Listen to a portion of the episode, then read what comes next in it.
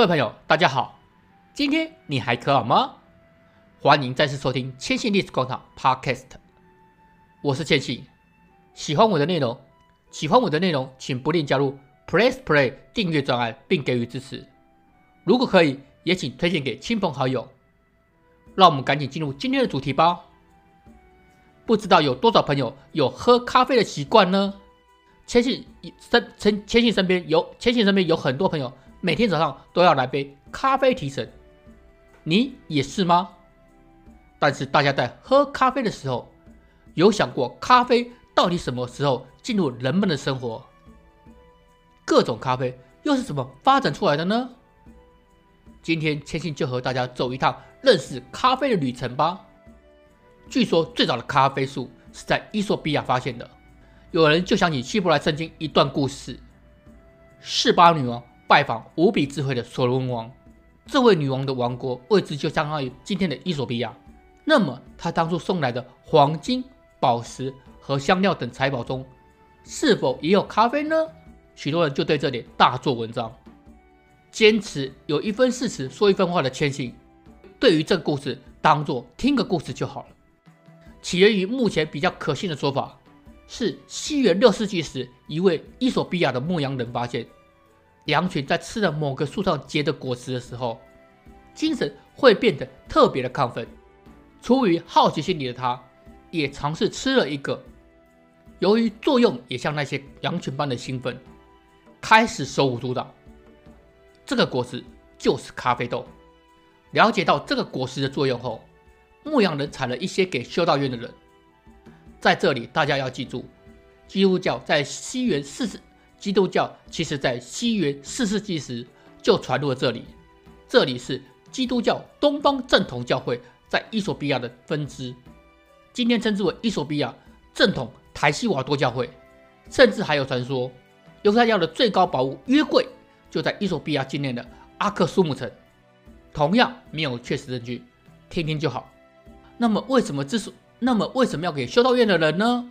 主要是修道士们在晚祷时容易打瞌睡，所以有人吃完之后都觉得神清气爽。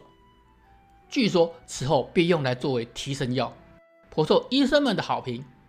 于是有提神醒脑作用的咖啡就成为生活必需品，逐渐为人所熟知。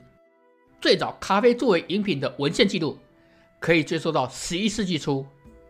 在阿拉伯古文献中可以看到此项记录。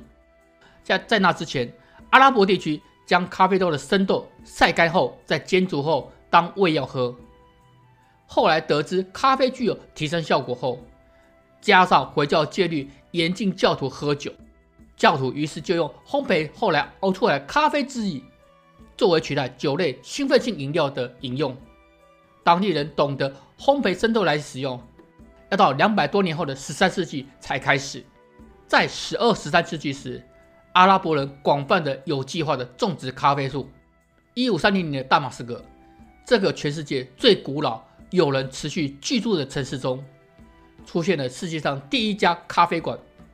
之后就像一阵旋风般，从古老的君士坦丁堡到高加索，从波斯湾到布达佩斯。整个帝国两百多个城市都拥有不同数量的咖啡铺，而这仅仅花了数年时间而已。可以想见，在穆斯林世界中，咖啡受欢迎的程度有多高。甚至在连接这些城市的沙漠荒野道路上，到处都可以见到移动咖啡帐篷，为络绎不绝的商旅和军队服务。我们也要了解，商业移动通常带动了文化交流。同一世纪，咖啡也传到了欧洲。咖啡之所以能够在世界普及，尤其在阿拉伯、穆斯林国家中推广，奥斯曼土耳其帝国功不可没。尤其咖啡的地位几乎快与宗教同高。十七世纪时，随着帝国西征奥地利，开始有阿拉伯人把咖啡带入欧洲。但是也有历史学家认为，是威尼斯商人把咖啡从土耳其引进欧洲的第一站——意大利。根据记载，一五九六年从威尼斯寄往荷兰的一包样品，是阿尔卑斯山以北欧洲人见到咖啡豆的最早记录。据说当时咖啡在西欧是十分罕见的，还有德国家庭主妇用鸡汤来作为咖啡的消化。学者推测，在16世纪末繁荣的繁荣的调味香料进出口贸易中，有不少来自于东方咖啡豆开始由经贸发达的威尼斯源源不绝地进入欧陆。不过，咖啡一开始欧洲的接受程度可不如穆斯林，普遍受到天主教徒欧洲人抵触，甚至被称为魔鬼的饮料。不过，这一切在教宗亲自品尝过后就改观了。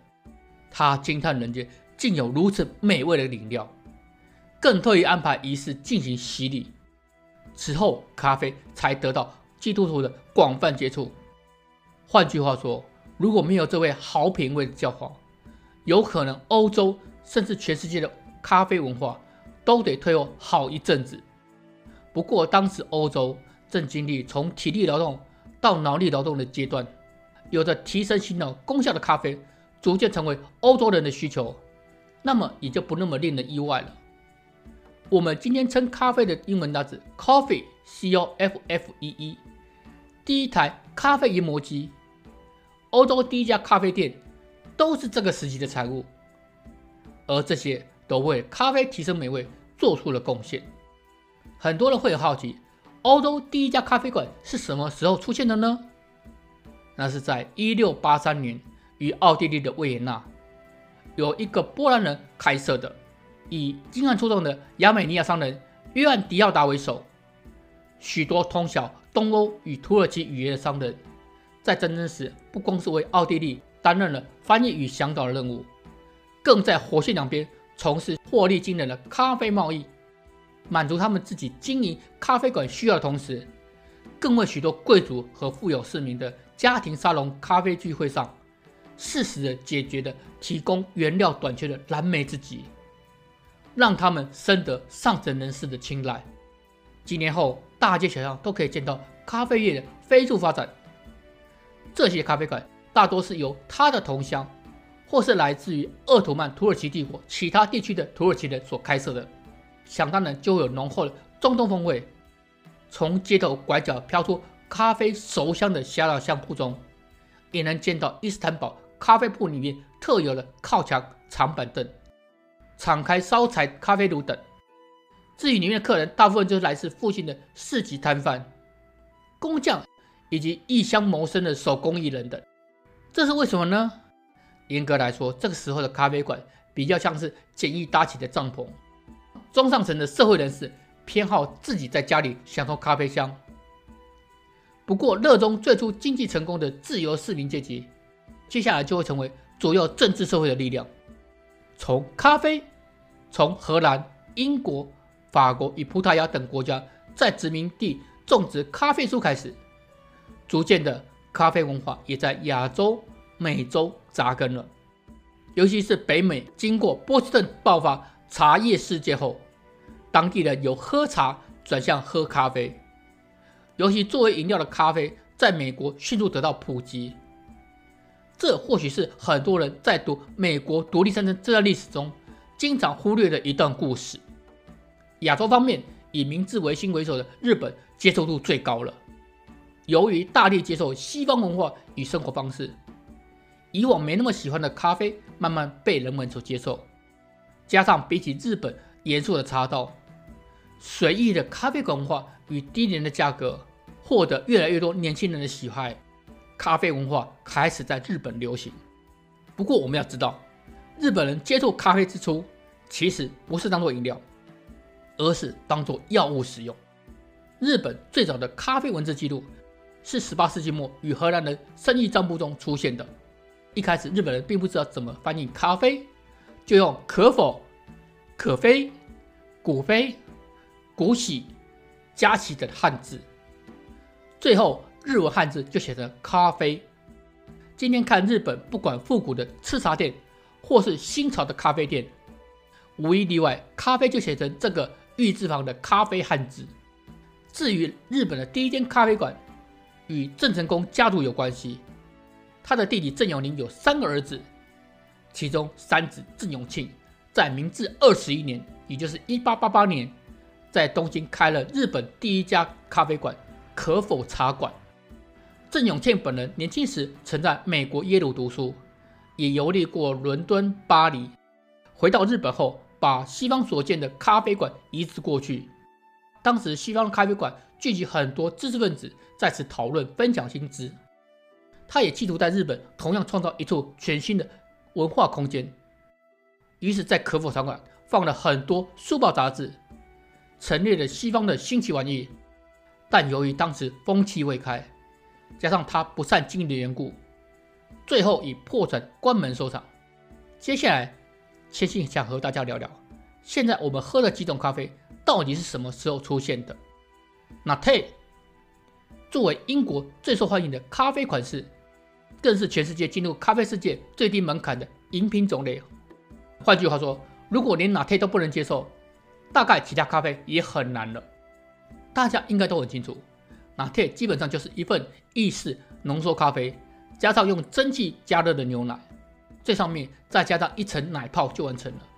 虽然咖啡是在非洲与中东发源，但是这种喝法可是欧洲独创的。牛津英语字典中，这种加了牛奶的咖啡，最早是一八六七年由小说家韦豪斯在英语中使用的。这种喝法也由于当时欧洲人主要是在早上喝一杯这种加入牛奶的拿铁咖啡，由于加温热牛奶咖啡比较甜，不像浓缩咖啡那么的苦涩，深受美国游客的欢迎。于是有人就把这个喝法带回了美国。一九八零年代在西雅图标准化，成为我们现在所熟知的拿铁咖啡。如今全世界各地有很多地方的咖啡馆都卖这种饮品。但即使如此，拿铁还是在某些地方碰钉子的。如果你在罗马、米兰点拿铁，到时候给你的不是熟悉的咖啡，而是一杯牛奶哦。卡布奇诺与拿铁做法几乎一样的卡布奇诺，差别只在于牛奶的注入量。这种咖啡饮品会加入更多的热牛奶奶泡，相对于液体牛奶的比例就少了，甚至会在奶泡上。附上肉桂或是巧克力的做法。卡布奇诺虽然语言是拉丁语，但是发源地却是欧洲第一家咖啡馆的所在地——奥地利。十八世纪时，维也纳咖啡馆开始在咖啡里面加上了鲜奶油和糖。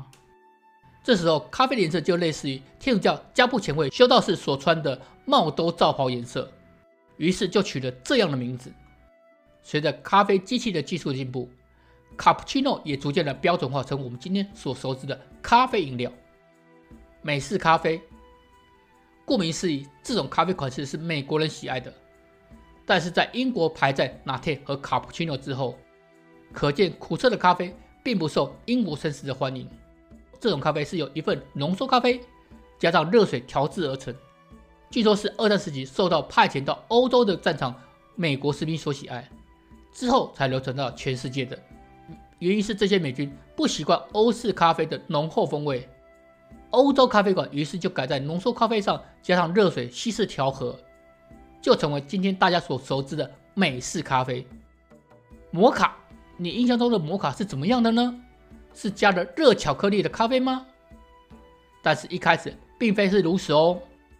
摩卡其实是个地名，是中东国家也门的一个港口城市。当地人们将出口许多种类的咖啡豆制成摩卡，主要是因为这里的咖啡豆和其他地方的风味不同，带有一点巧克力的味道。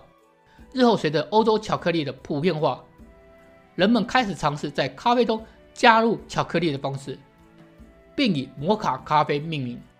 今天我们喝到的摩卡咖啡做法各异，有的是在热巧克力中加入一份浓缩咖啡。